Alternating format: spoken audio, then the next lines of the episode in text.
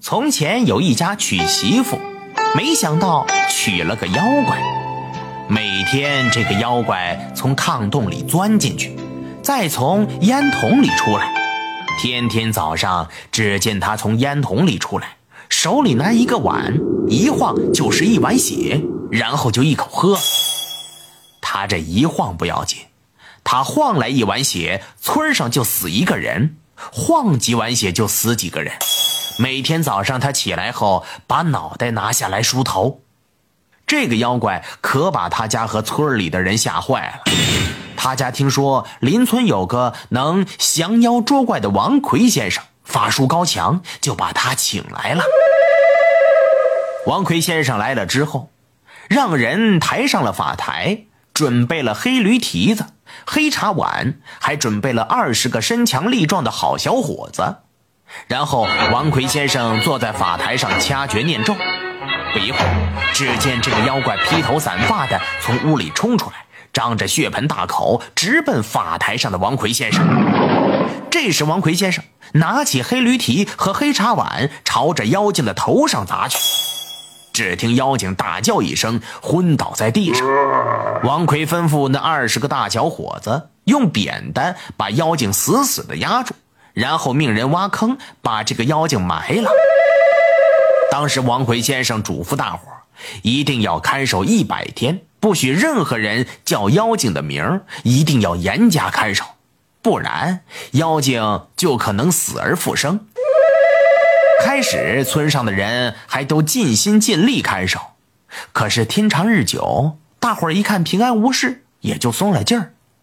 有的说。王奎先生就大惊小怪的，哪有妖精死了还能复活的道理？渐渐的，也就没人看守了。到了七七四十九天，有个小猪官就在埋妖精的地上说：“妖精，妖精，这回你死了可活不成了？有能耐你再出来呀！”这时，只听轰隆一声，地上冒出股青烟，这妖精又从地里钻出来，当时就把小猪官吓死了。这回这妖精比原来更凶了，只要他站在谁家门口一叫谁，谁就死，全村人吓得都闭门不出。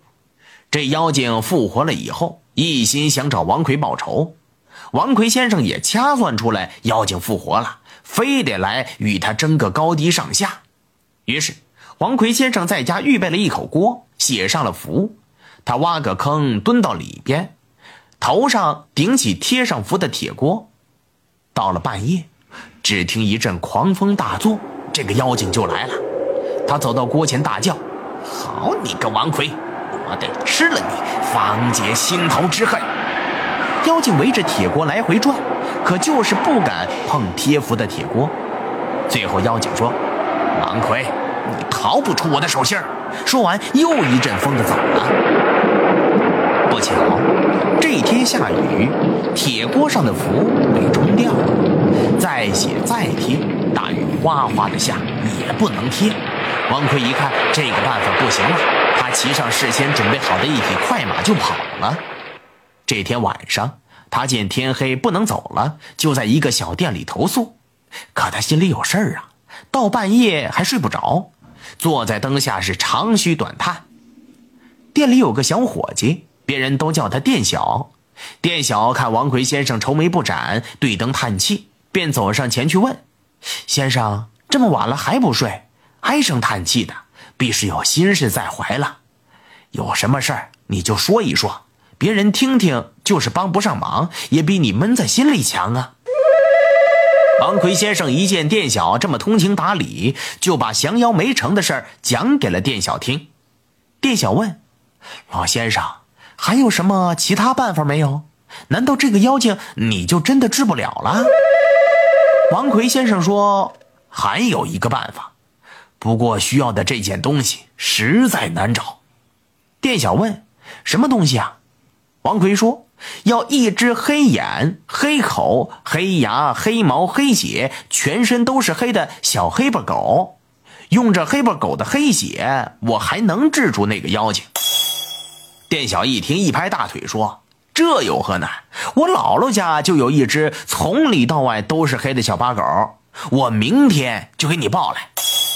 王奎一听，心中大喜呀。第二天一大早，店小就跑到他姥姥家。他姥姥双目失明，是个瞎老太太。店小一进门就喊：“姥姥啊，这几天我们店里可紧了，我借借你的小黑狗给店里看行李。”他姥姥一听，忙说：“不行。”你们店里人多手杂，谁给我抱跑了怎么办？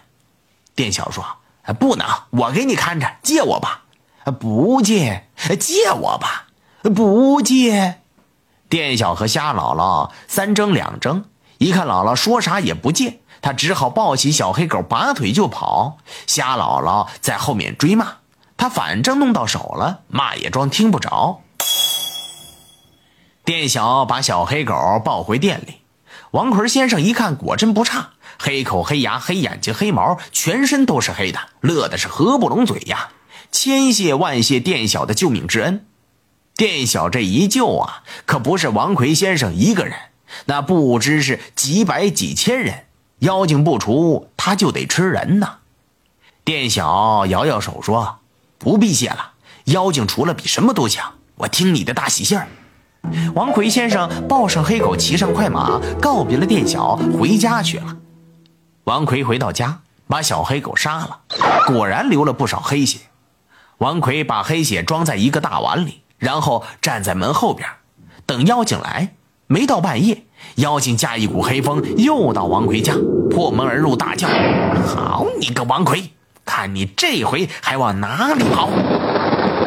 王奎一见门被撞开，等妖精一露头，就拿起那碗黑狗血，照着妖精的脑袋扬去。